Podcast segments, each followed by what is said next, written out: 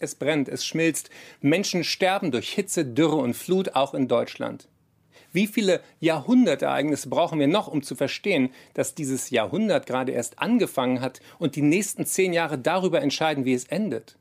Die Atmosphäre ist keine Dunstabzugshaube, sie ist eine hauchdünne Schicht, die unser Überleben sichert, so dünn wie die Haut eines Apfels und so verletzlich.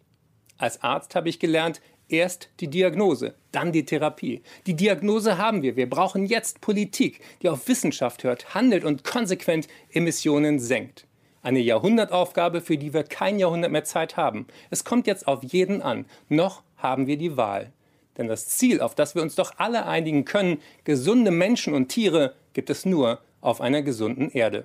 So hat es der Arzt und Wissenschaftsjournalist Eckart von Hirschhausen Anfang August in einem Kommentar für die Tagesthemen formuliert. Und damit sage ich herzlich willkommen zu Mission Energiewende. Mission Energiewende. Der Detektor FM Podcast zum Klimawandel und neuen Energielösungen. Eine Kooperation mit dem Klimaschutzunternehmen Lichtblick. Was wir essen, wie wir wohnen, was wir einkaufen, ob wir Autos mieten oder Zug fahren, all das ist nicht nur unser Alltag, unser Verhalten, unsere Entscheidungen, sie sind auch politisch. Ich habe gelesen, Erwachsene treffen bis zu 10.000 Entscheidungen am Tag. Eine ganz wichtige steht demnächst wieder an, wenn wir am Küchentisch zu Hause oder in der Wahlkabine unser Kreuz setzen und damit darüber entscheiden, wie sich Deutschland in den kommenden Jahren entwickeln soll. Und weil wir das so wichtig finden, beschäftigen wir uns bei Mission Energiewende in mehreren Folgen mit der Bundestagswahl. Diesmal auf eine ganz ungewöhnliche Art, denn wir sind heute nicht zu zweit, sondern direkt zu dritt im Studio. Mit mir sind Ronja Morgenthaler und Marita Fischer jede hier am Tisch hat eigene Aspekte, Themen und Schwerpunkte recherchiert, die wir jetzt vorstellen und zusammentragen wollen. Ronja, du und deine KollegInnen im Konzeptwerk Neue Ökonomie habt die Wahlprogramme der fünf großen demokratischen Parteien, also CDU, SPD, Grüne, FDP und Linke, analysiert und verglichen. Was hat euch dazu motiviert? Also wir stecken ja schon knietief in der Klimakrise und das ist in diesem sogenannten Superwahljahr inmitten von Dürren, Waldbränden und auch den verheerenden Überschwemmungen hierzulande den meisten Menschen ja mittlerweile klar. Und deswegen, weil wir eben so tief in dieser Krise stecken, haben wir uns das Wahlprogramm der AfD direkt gespart und gar nicht erst angeschaut, weil wir uns eben gefragt haben, was denn bitte KlimawandelleugnerInnen schon beizutragen haben zu unserer Analyse oder für die Lösung der Klimakrise. Und es war uns außerdem sehr wichtig, diese Partei mit ihrem rassistischen und antidemokratischen Gedankengut gar nicht erst zu normalisieren. Und denen, die den Klimawandel leugnen oder zumindest kleinreden, werden ja auch harte Worte oder harte Argumente entgegengeschleudert, zum Beispiel im Netz, auf die Frage, wo denn jetzt plötzlich dieses ganze Gerede über diese Klimakrise herkommt. Die wird ja im Netz auch aktuell durchaus gestellt. Da antworten AktivistInnen, Klimaschutzinitiativen und InfluencerInnen zurzeit einfach mit dem Foto von vier Titeln des Spiegel aus den Jahren 1986, 2006, 2015 und 2021, also vor 35 Jahren, titelte das Nachrichtenmagazin Die Klimakatastrophe, Ozonloch, Polschmelze, Treibhauseffekt, Forscher warnen. Und 2006 dann Achtung, Weltuntergang, wie gefährlich ist die globale Erwärmung wirklich? Vor sechs Jahren lautete der Titel Der verheizte Planet, wie die Gier nach Wachstum unser Klima zerstört und schließlich in diesem Jahr noch gerät das Klima außer Kontrolle. Dürre, Feuer, Flut, der Sommer, der Extreme. Die Plattform Klimaneutral Jetzt nennt das eine Chronologie des politischen Scheiterns in der Bewältigung der Klimakrise und sagt, da wirke das angekündigte Modernisierungsjahrzehnt Armin Laschets als Wahlversprechen wie der blanke Hohn. Genau, und vor allem hat ja auch der Weltklimarat, also der IPCC, in seinem aktuellen Bericht gerade nochmal sehr deutlich gemacht, die Erde erhitzt sich viel schneller als gedacht und um die 1,5 Grad Grenze einzuhalten, weil die steht wirklich auf Messers Schneide, braucht es extrem schnelle und extrem weitreichende Maßnahmen. Und angesichts dessen haben wir uns im Konzeptwerk eben gefragt, Steht eine klimagerechte Zukunft in diesem richtungsweisenden Jahr überhaupt zur Wahl? Und was genau planen die Parteien, um die Klimakatastrophe zu bewältigen? Wie konkret werden sie dabei und welche Maßnahmen bräuchte es denn tatsächlich für Klimagerechtigkeit? Ja, das fragen sich sicherlich viele Menschen, die noch nicht so genau wissen, wo sie am 26. September bei der Bundestagswahl ihr Kreuz machen sollen. Wie seid ihr denn in diesem Vergleich vorgegangen? Wie habt ihr, wie habt ihr das gemacht? Also in einem ersten Schritt haben wir uns die CO2-Budgets angeschaut und verglichen und geschaut, womit die jeweiligen Parteien eben rechnen. Und das sind eben die Zielmarken zur Klimaneutralität, die sie annehmen. Also die Frage, ab welchem Jahr Deutschland komplett dekarbonisiert und klimaneutral sein soll. Und wir haben uns angeschaut, wie weit die Parteien überhaupt bereit sind, grundlegende und weitreichende Veränderungen unseres Wirtschaftssystems überhaupt in Gang zu bringen. Also eben eine notwendige sozial-ökologische Transformation einzuleiten hin zu einer ökologischen, sozial gerechten Zukunft. Also ihr habt über eine sozial-ökologische, äh, gerechtere Zukunft gesprochen. Was habt ihr euch da genau angesehen? Wir haben uns die Maßnahmen für die Bereiche Energie, Industrie, Verkehr, Landwirtschaft und Wohnen, Gebäude, das heißt Stadtentwicklung, angeschaut und verglichen.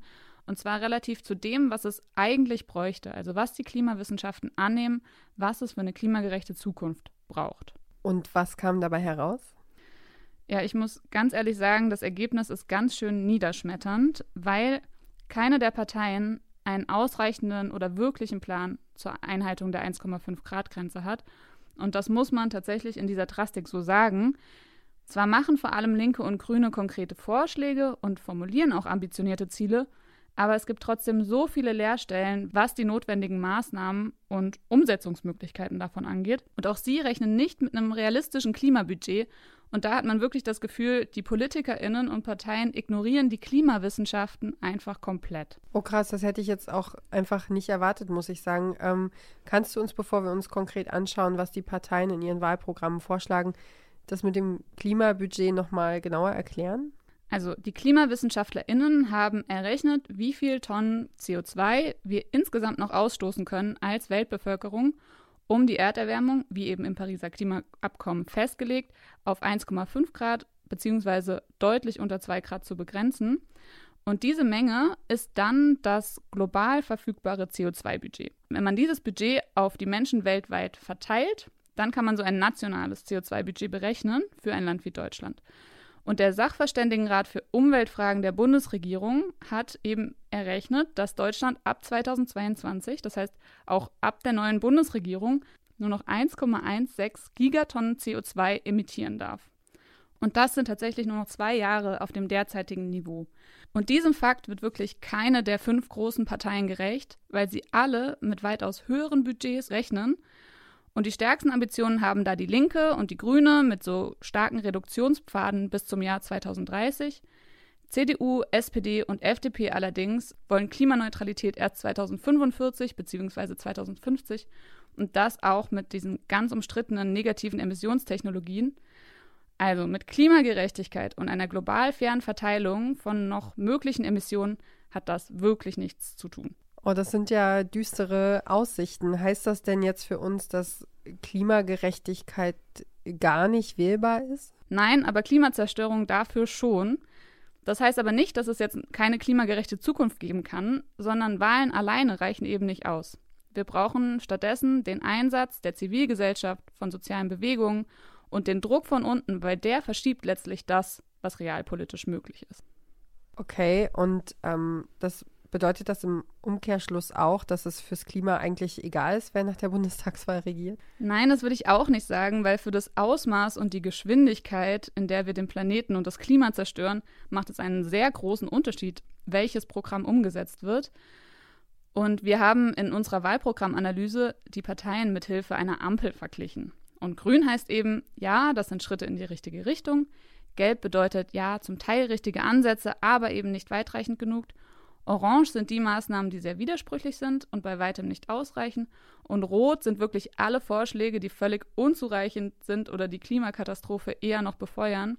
Und wenn ich ganz ehrlich bin, Union und FDP hätten wir an manchen Stellen gerne ein Violett verpasst, weil sie so sehr am Status quo kleben und sich weigern, die Dringlichkeit der Klimakrise anzuerkennen. Da muss ich an einen Post von Luisa Dellert denken. Manche Medien bezeichnen sie ja als Greenfluencerin, also ist eine Influencerin, die sich mit Umwelt-, Naturschutzthemen beschäftigt. Und nach der Flutkatastrophe in Deutschland schrieb sie auf Instagram, wenn Parteien sich jetzt dem Thema Klimakrise annehmen, was eigentlich eh schon längst der Fall sein sollte, dann ist das keine Symbolpolitik und auch kein Wahlkampfgelaber. Es ist ihr fucking Job, darüber zu sprechen. Ja, wir wollen mit dieser Wahlprogrammanalyse auch eher aufzeigen, wo sich der parteipolitische Mainstream in Sachen Klima derzeit befindet. Aber wer jetzt natürlich zu Hause sitzt und unentschlossen ist, wen er bei dieser Wahl wählen kann und soll, ähm, der oder die kann gerne diese Analyse für die eigene Wahlentscheidung nutzen. Und äh, die Analyse findet man auf der Website des Konzeptwerks Neue Ökonomie. Okay, wir drei, wir haben uns ganz unterschiedliche Schwerpunkte angeguckt. Ich habe mich mit den politischen Debatten in den Medien und auch im Netz beschäftigt, ähm, die ich versuchen werde, hier immer wieder einzustreuen. Und Marita, welches Themengebiet hast du denn auf dem Zettel? Was hast du dir vorgenommen? Ich habe die Wahlprogramme der fünf großen demokratischen Parteien nach so konkreten Ideen und Gesetzesvorschlägen durchforstet, um eben herauszufinden, was diese denn für uns BürgerInnen bedeuten würden. Dabei geht es eben darum zu veranschaulichen, wie sich unser Alltag vielleicht verändern wird, je nachdem, welche Parteien äh, eben die Regierung bilden. Allerdings ist mir dabei aufgefallen, dass die Wahlprogramme an vielen Stellen, das hat Ronja ja eben auch schon gesagt, sehr vage und unkonkret bleiben. Und da ist es dann natürlich schwer ähm, zu sagen, wie sich das konkret auf unser Leben auswirken wird. Die Parteien formulieren oft eher Ziele und Absichten, aber das Wie bleibt an vielen Stellen leider offen. Außerdem, das muss ich auch direkt zu Beginn noch sagen, ist es so, dass sich die Ideen durchaus auch doppeln in den Wahlprogrammen. Und damit es jetzt nicht zu lang und langweilig wird, werde ich mich also in den Themengebieten jeweils auf besondere, spannende oder überraschende Aspekte des, der Wahlprogramme beschränken, beziehungsweise die Vorschläge nennen, die ich für besonders charakteristisch für die jeweilige Programmatik halte. Und wenn manche von euch jetzt alle Details der Wahlprogramme doch noch wissen möchten, dann könnt ihr die ja nochmal in Ruhe durchlesen. Wir verlinken die Wahlprogramme auch einfach nochmal in der Podcast-Beschreibung. Ja, Fun Fact am, am Rande. Ich habe äh, das irgendwo gelesen, wenn man alle Wahlprogramme lesen wollen würde, sind das 937 Seiten. Also inbegriffen die äh, Seiten, die die AfD zu Papier gebracht hat. Also viel, viel Arbeit, die man da vor sich hätte. Es gibt aber noch einen anderen Knackpunkt, den wir anmerken müssen vorab, den man sich im Grunde vor Augen halten muss, wenn man über dieses Thema spricht. Ja, es ist wichtig, dass man sich vor Augen hält, dass es sich halt um Wahlprogramme, also irgendwie auch um Werbung handelt. Und keine Partei wird die Ideen und Vorschläge ihres Programmes tatsächlich eins zu eins durchsetzen. Außer vielleicht, es gibt jetzt eine absolute Mehrheit für eine Partei, aber davon ist ja jetzt momentan nicht auszugehen. Ähm, es wird also wahrscheinlich eine Regierungskoalition geben und Koalitionen bedeuten eben auch immer Kompromisse. Und noch eine Sache sollte man vielleicht im Kopf haben. Kleinere Parteien, wie zum Beispiel die Linke, die ja doch eher schlechtere Aussichten auf eine Regierungsbeteiligung hat, als jetzt zum Beispiel die SPD oder die Grünen, können natürlich einfacher radikalere Forderungen formulieren, weil es unwahrscheinlicher ist, dass sie nach den Wahlen dann eben auch an diesen gemessen werden. Okay, das ist auf jeden Fall wichtig, dass, sich das zu merken. Wir mussten ja für diese Folge auch ein bisschen aussieben und uns fokussieren und haben uns dabei auf einige Bereiche geeinigt, die sich massiv auswirken auf das Leben der Menschen in Deutschland. Der erste ist die Energiewirtschaft, der nächste dann die Industrie und dann haben wir noch ein paar mehr Themen auf dem Tisch. Mal sehen, wie weit wir da kommen. Marita, kannst du mal zusammenfassen, wie sich die Parteien in Sachen Energie positionieren oder besser gesagt, welche Versprechen sie Bürgerinnen und Bürgern in Deutschland machen? Gerne. Ich fange einfach mal mit der Union an, weil die ja auch in den Umfragen momentan vorne liegen. Die Union befürwortet zum einen einen höheren CO2-Preis, sagt allerdings nicht konkret, wie teuer die Tonne CO2 ihrer Meinung nach werden soll.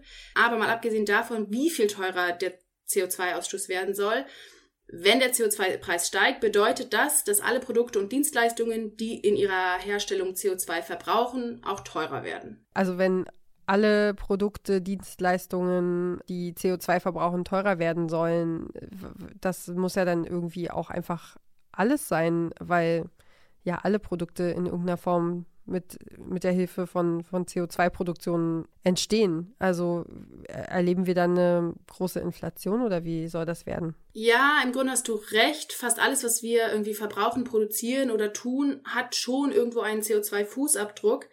Aber die Produkte variieren halt sehr stark in dem, wie viel CO2 bei der Produktion oder dem Verbrauch anfällt.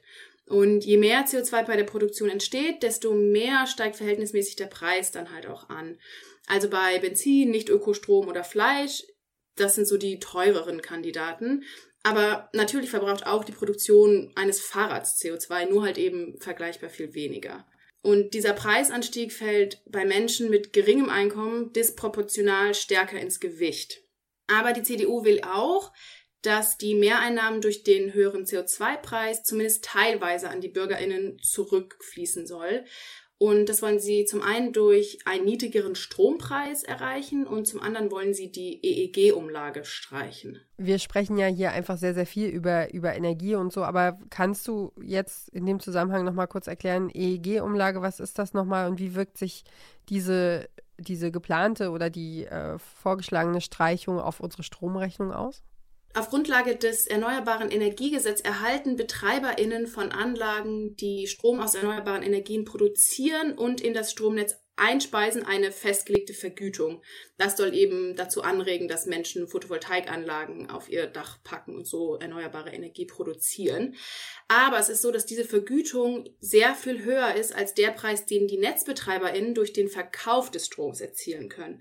Und diese Differenz wird durch die EEG-Umlage, die die StromerzeugerInnen zahlen müssen, ausgeglichen. Und die EEG-Umlage beträgt momentan circa 6 Cent pro Kilowattstunde und soll eben gestrichen werden, was die Produktion von erneuerbarer Energie finanziell reizvoller machen würde. Und noch ein letztes vielleicht zur Energiepolitik der Union, also so als Referenzrahmen. Die Union will den Kohleausstieg bis 2038 vollzogen haben.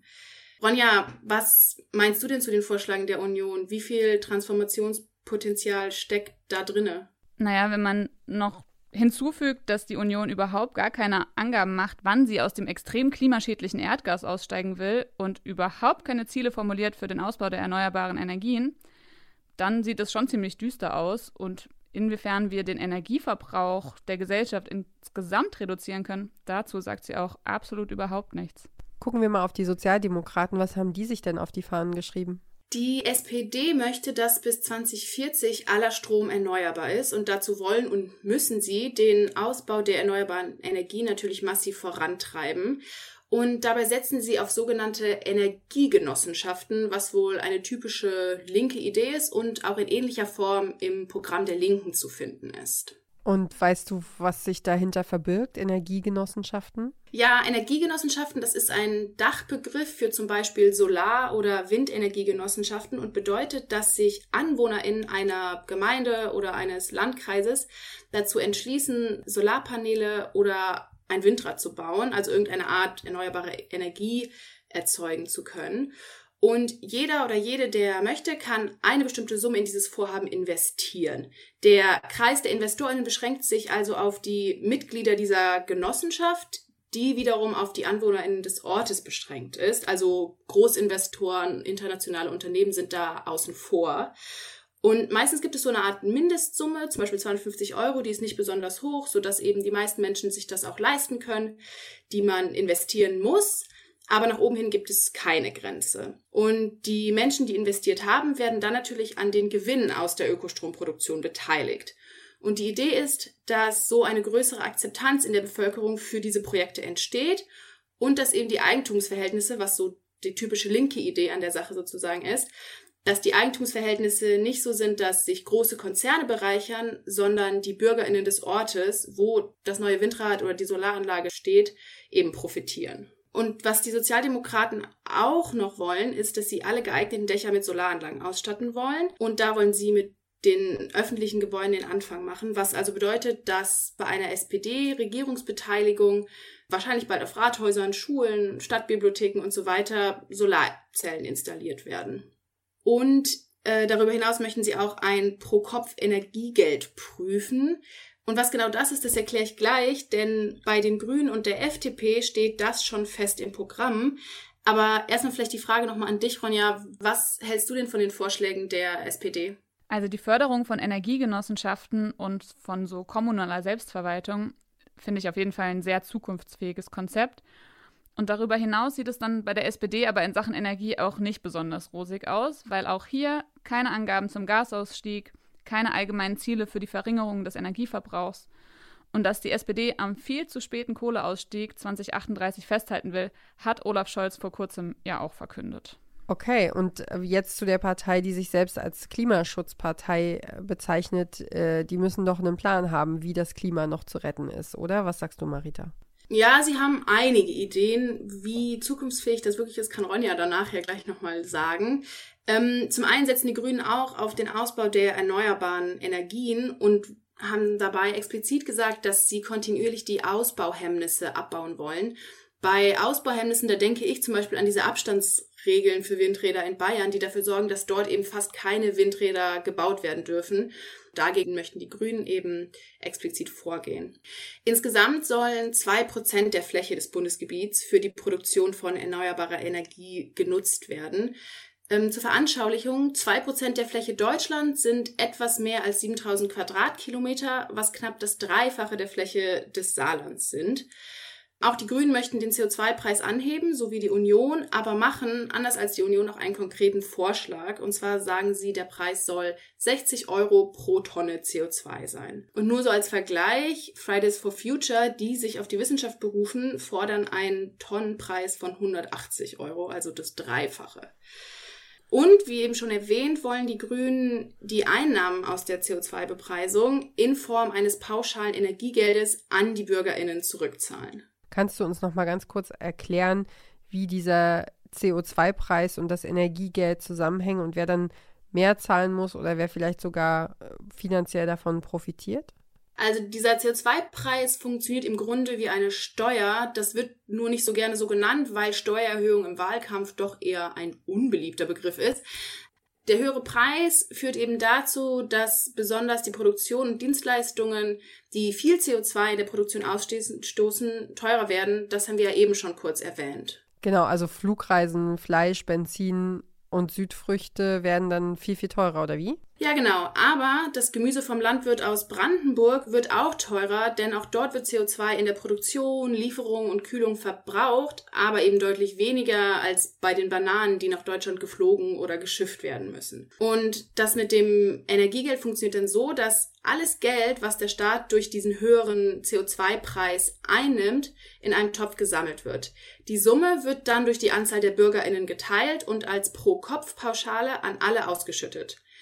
Das bedeutet, wer also insgesamt ein klimafreundlicheres Verhalten als der oder die durchschnittliche Deutsche an den Tag legt, macht am Ende ein finanzielles Plus. Und wer viel fliegt, ein dickes Auto fährt, viel Fleisch isst, der macht am Ende des Jahres ein Minus durch die Steuer, denn die Pauschale ist weniger, als was er oder sie im Laufe des Jahres auf die konsumierten Produkte draufzahlen musste. Das bedeutet, klimaschädliche Lifestyles werden also teurer und das Spannende ist, dass das Ganze auch einen Umverteilungseffekt hat, denn es sind eben vor allem vielverdienende Menschen, die sozioökonomisch privilegiert sind, die ein extrem klimaschädliches Leben führen, während sozioökonomisch benachteiligtere Menschen oft klimafreundlicher leben und somit von der Pauschale profitieren würden. Super interessant, okay. Das heißt also, ein klimafreundliches Leben würde sich auch künftig tatsächlich finanziell lohnen. Ja, genau. Es gäbe einen direkten finanziellen Anreiz, zum Beispiel den Zug anstatt den Flieger zu nehmen oder vielleicht einen Apfel anstatt eine Mango zu kaufen.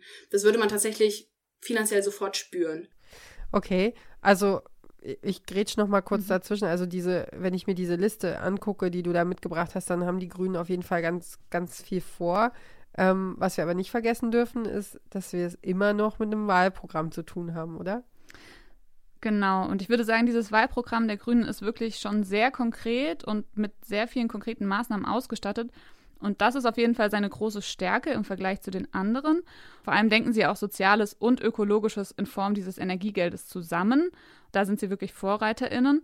Das Problem ist allerdings, dass sie so wie auch der Großteil der anderen Parteien eben auf solche Marktmechanismen oder die Steuerung durch den CO2-Preis setzen oder eben auf den Ausbau neuer Schlüsseltechnologien und so weiter und aber eigentlich keinen Plan haben für so den notwendigen Rückbau klimaschädlicher Industrie- und Wirtschaftszweige. Also sich auch wirklich mit den ähm, fossilen Riesen anzulegen, das scheuen auch die Grünen oder eben auch sehr grundlegende gesellschaftliche Veränderungen anzustreben.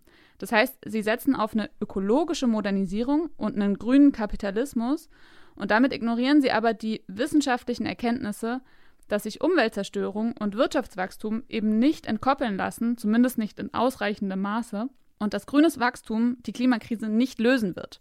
Und das muss man bei den Grünen immer wieder sehr stark betonen, weil ja, der grüne Kapitalismus im Endeffekt seine Kosten äh, auslagert in andere Teile der Welt. Und mit globaler Klimagerechtigkeit hat das eben nichts zu tun. Okay, also den Begriff grüner Kapitalismus, das habe ich so noch nicht äh, gehört. Das ist ja spannend. Also im Grunde, das sagt man ja auch, dass die Grünen nicht mehr die Grünen sind, die sie vielleicht vor 20, 25 Jahren gewesen sind, oder?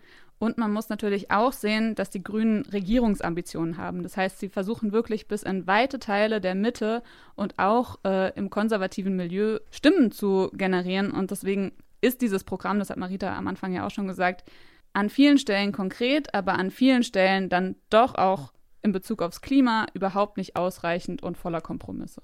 Okay, dann gucken wir nochmal auf eine andere Partei. Mit welchen Vorschlägen will denn die FDP überzeugen? Ja, Stichwort Kapitalismus ist bei der FDP auf jeden Fall angebracht. Grün weniger. Ähm, die Liberalen setzen nämlich auf den CO2-Zertifikatehandel. Das bedeutet, dass für den Ausstoß von CO2 Zertifikate erworben werden müssen, die dann von Jahr zu Jahr weniger und damit teurer werden. Wer also wenig CO2 ausstößt, muss weniger Zertifikate erwerben und spart Geld. Klar ist dabei aber irgendwie auch, dass sich, wenn die Zertifikate immer teurer werden, mehr und mehr nur noch große, reiche Unternehmen diese leisten können. Ronja, was hältst du denn davon? Also die FDP empfiehlt wie bei jeder Bundestagswahl ihr immer altes Rezept aus Deregulierung, Privatisierung und dem Vertrauen darauf, dass Angebot und Nachfrage es schon irgendwie richten werden. Und der Klimaschutz passiert da ganz nebenbei von ganz alleine automatisch durch die unsichtbare Hand des Marktes. Und diese alte neoliberale Leier, die kommt wirklich weder dem Klima noch den Menschen zugute. Und die FDP sieht ein gutes Leben wirklich nur für einen sehr kleinen Teil der Bevölkerung vor. Das heißt, klimapolitisch muss man ihr da ganz klar die rote Karte zeigen. Ja, das stimmt dir voll zu, aber es ist vielleicht auch wichtig, nochmal zu sagen, dass es hier wirklich nur um Klimapolitik geht und nicht die Zerstörung der FDP allgemein. Das ist natürlich auf anderen politischen Gebieten die FDP auch andere Ideen hat. Genau, und diese Einschätzung und Analyse sich wirklich nur auf ihre Klimapolitik beschränkt. Okay, ähm, sehen wir uns doch mal angesichts dieser ganzen Entwicklung auch die Pläne der Linken an, Marita. Was haben die vor? Ja, das Wahlprogramm der Linken ist vielleicht am spannendsten, weil es tatsächlich am weitesten von den Vorschlägen der anderen Parteien auch irgendwie abweicht und tatsächlich zu Teilen radikale Forderungen beinhaltet und einen Systemwandel fordert. Ja, die Linke steht als einzige Partei für eben eine wirkliche grundlegende Veränderung ähm, der wachstums- und profitorientierten Gesellschaft. Und du hast es ja am Anfang auch schon gesagt, das können sie auch machen, weil sie im Moment wenig äh, Optionen auf Regierungsbeteiligung haben. Aber dafür muss man da auch wirklich nicht so viele Kompromisse wählen, wenn man da am 26. September sein Kreuz macht. Und an vielen Stellen nimmt das Programm eben auch Forderungen für globale Klimagerechtigkeit auf. Aber auch hier fehlen oft ausreichende Maßnahmen. Und ganz zentral ist das Dilemma zwischen dem angestrebten Erhalt aller Industriearbeitsplätze und eben einem notwendigen industriellen Rückbau, weil anders werden wir klimaschädliche Industrien nicht beseitigen können. Du hast es schon angedeutet, die Kehrseite der radikalen, zukunftsvisionären Forderungen der Linken ist eben auch, dass ihr Programm an vielen Stellen leider sehr vage bleibt. Was ich aber an konkreten Forderungen gefunden habe, ist, dass sie 100% erneuerbare Energien bis 2035 fordern und den Kohleausstieg bis 2030 wollen. Spannend fand ich auch, dass sie den Emissionshandel, den die FDP ja so hoch lobt, ablehnen. Wahrscheinlich eben, weil er große Konzerne bevorzugt, die die Linken ja eher entmachten wollen. Und spannend fand ich auch, dass die Linke als einzige Partei explizit fordert, dass der Staat alle Investments aus klimaschädlichen Unternehmen herausziehen soll. Das Ganze nennt sich Divestment und ist eine relativ große, prominente Bewegung auch in England, wo viele Unis von Studierenden dazu gedrängt wurden, eben zu divesten, also ihre Investments aus allen klimaschädlichen Unternehmen herauszuziehen. Davon würden wir BürgerInnen vielleicht nicht so direkt jetzt nichts merken, aber es wäre doch mal ein guter Schritt, wenn die öffentlichen Gelder und Steuereinnahmen nicht aktiv zur Zerstörung des Regenwalds beitragen würden. Und als letzten Aspekt aus dem Programm der Linken seien vielleicht noch die sogenannten Transformationsräte genannt. Die Linken wollen, dass ein Transformationsfonds aufgebaut wird, der Gelder ganz konkret für eben den Umbau der Wirtschaft bereitstellt. Und in besonders betroffenen Gebieten, wie zum Beispiel dem Ruhrgebiet oder der Lausitz, sollen dann diese Transformationsräte entstehen. Diese sollen den sozialen und ökologischen Umbau der Wirtschaft fachlich begleiten und dazu schreibt die Linke in ihrem Programm, dass die Räte einen Querschnitt der lokalen Bevölkerung darstellen sollen, aber eben auch von wissenschaftlicher Expertise profitieren. Konkret sagt die Linke, dass diese Räte ein Initiativrecht bezüglich der Entscheidungen bekommen sollen, wohin die Gelder aus dem Transformationsfonds hinfließen. Bei der ganzen Idee geht es also um mehr Bürgerinnenbeteiligung und die Stärkung der Kommunen. Und ich glaube, der Aspekt ist tatsächlich ganz zentral, also auch eine Demokratisierung dieser Energiewende voranzubringen, weil zum Beispiel mit dem Kohlekompromiss sind ja richtig, richtig viele Gelder in eben diese Kohlereviere geflossen, aber eigentlich vergolden sich damit nur RWE und die LEAG ihre alten Maschinen und lassen sich den Kohleausstieg auch noch bezahlen. Und man könnte dieses Geld eben in diesen Transformationsfonds fließen lassen und die Menschen vor Ort wirklich selbst entscheiden lassen, wie sie die Energiewende voranbringen. Also meiner Meinung nach ein sehr zukunftsfähiges Konzept. Dann haben wir jetzt schon einmal den Rundumschlag gemacht und äh, uns durch alle äh, demokratischen Parteien gearbeitet, was die Energien angeht. Mir raucht jetzt trotzdem ein bisschen der Kopf. Ich würde sagen, wir machen eine ganz kurze Pause und dann stürzen wir uns in das Thema Industrie. Eine kurze Unterbrechung für eine Botschaft von unserem Werbepartner. Warum Nudeln ohne Soße wie Strom ohne Öko sind? Beides ist ziemlich schwer zu schlucken. Das eine für uns als Menschen, das andere fürs Klima.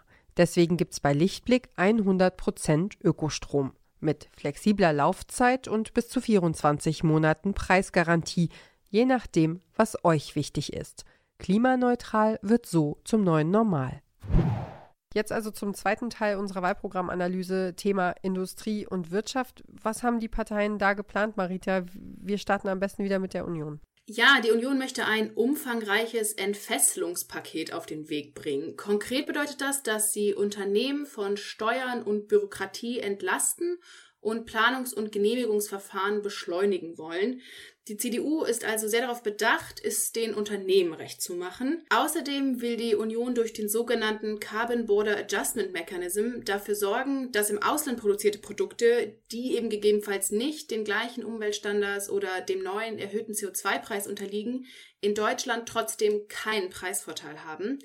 Wenn Firmen nämlich ihre Produktion einfach ins Ausland verlegen könnten und so die Mehrkosten des höheren CO2-Preises umgehen könnten, wäre dem Klima im Endeffekt eben gar nicht geholfen, denn die Emissionen entstünden halt einfach im Ausland anstatt in Deutschland. Das Ganze nennt man übrigens Carbon Leakage, wenn eben die Emissionen einfach exportiert werden sozusagen. Und dagegen soll das Carbon Border Adjustment Mechanism helfen. Und ohne diesen Mechanismus würde auch der Wirtschaftsstandort Deutschland leiden, sagt die CDU, denn viele Firmen würden eben einfach ins günstigere Ausland umziehen und dort dann ihre Steuern zahlen. Und das möchte die Union eben durch diese WTO-konformen Zölle verhindern. Und abgesehen davon ähm, möchte die Union mehr recyceln und den Rezyklatanteil in Produktverpackungen erhöhen. Konkrete Pläne oder Zielvorgaben nennt die Union aber nicht. Was gibt es denn da zu sagen zu dem Thema ähm, in Sachen Transformationspotenzial? Äh, wie sieht das aus deiner Sicht aus, Ronja? Also ich muss ehrlich sagen, Wirtschaft entfesseln klingt in meinen Ohren eher wie eine Drohung als ähm, wie ein zukunftsfähiges Konzept. Und auch der Carbon Border Adjustment Mechanism denkt meines Erachtens nach eher den Industriestandort Deutschland mit als Klimagerechtigkeit. Was diese Strategien für den Rest der Welt bedeuten und wer die Folgekosten trägt, ist der Union nämlich an anderen Stellen völlig egal. Okay, und dann gucken wir nochmal auf die SPD. Macht dies denn besser? Die SPD legt den Fokus in ihrem Programm auf die Kreislaufwirtschaft und das Recycling. Die Idee der Kreislaufwirtschaft ist, einen Produktzyklus zu schaffen, in dem möglichst kein Abfall anfällt. Die Idee der Kreislaufwirtschaft kommt in dieser oder jener Form übrigens in allen Wahlprogrammen vor. Einige Parteien haben diesbezüglich konkretere Ideen und irgendwie radikalere Vorschläge andere eher vage Absichtserklärungen. Aber mehr Kreislaufwirtschaft finden alle Parteien an sich erstmal gut. Und für uns VerbraucherInnen bedeutet das erstmal mehr Müll trennen und mehr recyceln. Das kann man sich ja eigentlich ganz gut vorstellen, wie das aussehen würde. Ronja, ist denn Kreislaufwirtschaft ein Schritt in die richtige Richtung? Also klar, so Konsistenzstrategien, wie man die nennt, oder auch Kreislaufführung von Produkten sind ganz wichtige Bausteine. Und gleichzeitig wird ganz oft übersehen, dass gerade auch das Recycling von Materialien mit einem super hohen energetischen und finanziellen Aufwand verbunden ist, wenn wir eben zum Beispiel so wertvolle Metalle, also seltene Erden, aus Elektronik wieder zurückgewinnen wollen. Und wir brauchen dafür eben auch Recycling auf höchstem Niveau. Und viel wichtiger, wir müssen vor allem weniger Ressourcen verbrauchen. Und das steht aber, wie schon oft betont, in Konflikt mit einer wachstumsbasierten Wirtschaft. Und für dieses weniger an Produkten, Konsum, Dienstleistungen hat eben auch die SPD leider keinen Plan.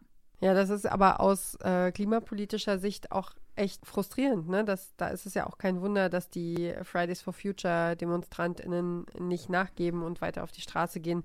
Was schlagen denn die Grünen vor, um die Wirtschaft grün oder grüner zu machen? Ja, im Wahlprogramm der Grünen fand ich besonders ihren Vorschlag, ein Weiterbildungsgeld für erwachsene Erwerbstätige einzuführen, spannend. Ähm, durch diesen industriellen Strukturwandel werden eben viele Jobs zum Beispiel im Kohleabbau verloren gehen.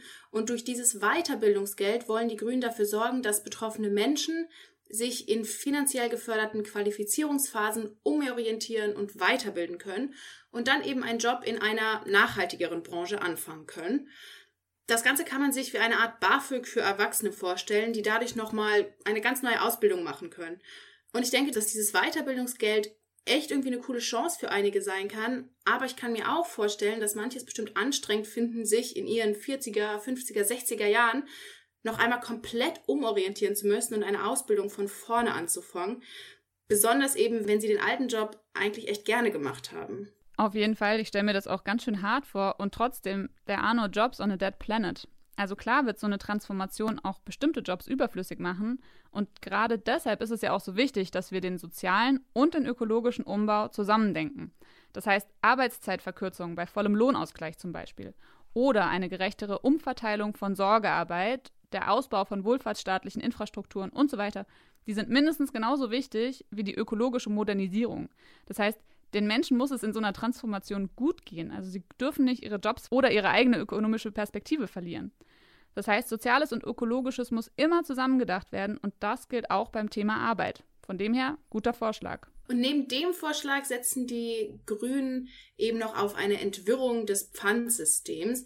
Das bedeutet, jede Flasche soll in jeden Automaten passen und es soll auch ein Pfand auf Handys, Tablets und energieintensive Akkus geben. Das sind ja auf jeden Fall schon mal sehr greifbare und klare Vorstellungen. Da freue ich mich dann schon drauf, wenn ich die Pfandflaschen einfach immer an einer Stelle komplett loswerde und nicht irgendwie zu drei Orten laufen muss. Ähm, was haben denn die Liberalen für Ideen in Bezug auf die Wirtschaft und die in Industrie?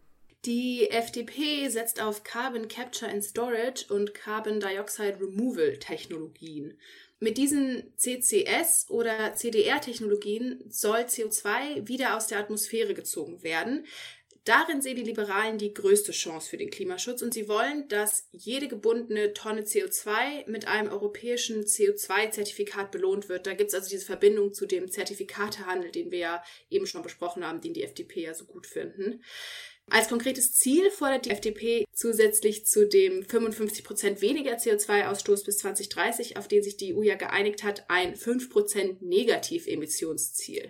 Wie zu erwarten, setzen sie auf einen komplett rein technischen Klimaschutz. Und alles, was Marita da gerade aufgezählt hat, ist wirklich eine große und gefährliche Wette auf die Zukunft. Also, diese Techniken sind heute kaum getestet und es ist unsicher, ob sie jemals in dem Maße, wie sich die FDP das erträumt, zur Verfügung stehen würden. Zusätzlich verbrauchen sie im Zweifel enorme Flächen und wir brauchen wie bei der Atomkraft auch Endlager, wo wir dann dieses CO2 unter der Erde speichern können. Und was machen wir dann, wenn aus irgendeinem Grund dieses CO2 entweicht und es zum CO2-Gau kommt? Also ich würde sagen, Geoengineering, wie man das auch nennt, und negative Emissionstechnologien sind ein hochriskantes Glücksspiel und definitiv keine zukunftsfähige Klimapolitik. Ja, zum Glück liefert die Linke so ein bisschen das Gegenprogramm dazu. Sie wollen nämlich mit einer sozialökologischen Investitionsoffensive attraktive Dienstleistungen und öffentliche Angebote für gute Arbeit schaffen. Und das Ganze soll inklusiv demokratisch und gemeinwohlorientiert sein. Ja, das Ganze ist jetzt irgendwie schon eher ein bisschen abstrakt, aber ich denke, man merkt, in welche Richtung es mit den Linken gehen soll. Mit der schwarzen Null können sie auf jeden Fall nicht so viel anfangen. Und um noch einige konkrete Vorschläge der Linken zu nennen, sie wollen eine klimaneutrale Industrieproduktion bis 2035 und wollen Ökodesign-Vorgaben für Produkte verschärfen. Das bedeutet, dass die Anforderungen in puncto Lebensdauer, Repariermöglichkeiten oder Weiterverwendbarkeit und Recycling eben steigen sollen. Dabei spielt vor allem das sogenannte Top-Runner-Modell eine große Rolle. Das Top-Runner-Modell legt die besten, effizientesten aktuell verfügbaren Technologien am Markt als Standard fest. Das Ganze passiert in ganz verschiedenen Bereichen, zum Beispiel in Haushalts- oder Raumklimageräten, bei Pkw oder auch bei Heizsystemen. Und dieser Standard, den das Top-Runner-Modell, also im Grunde das beste Gerät, vorlegt, müssen dann alle anderen Produkte der Produktgruppe innerhalb einer bestimmten Frist erreicht haben. Passiert das nicht, dürfen die Produkte nicht mehr auf den Markt gebracht werden. Und als letzten Punkt aus dem linken Wahlprogramm finde ich noch spannend, dass die Linke ein Verbot von Kryptowährungen anstrebt. Warum Kryptowährungen verbieten? Weil Kryptowährungen vor allem der Bitcoin eine sehr, sehr schlechte CO2-Bilanz hat. Also der Bitcoin hat im Jahr einen größeren CO2-Fußabdruck als das Land Nigeria. Oh krass, aber das kann, richtig vorstellen kann man sich das nicht, was das für Folgen hat oder welche Bedeutung das hat, oder? Naja, eine Bitcoin-Transaktion ist 118 Stunden Haare föhnen. Das muss man sich erst mal vorstellen. Okay. Also vielleicht äh, werten wir das in der kommenden Folge äh, von Mission Energiewende nochmal aus. Wir hatten uns nämlich eigentlich vorgenommen, äh, hier auch über Verkehr, über Landwirtschaft und die Frage zu sprechen, wie sich Städte und Gemeinden in Deutschland entwickeln könnten, müssen oder sollten.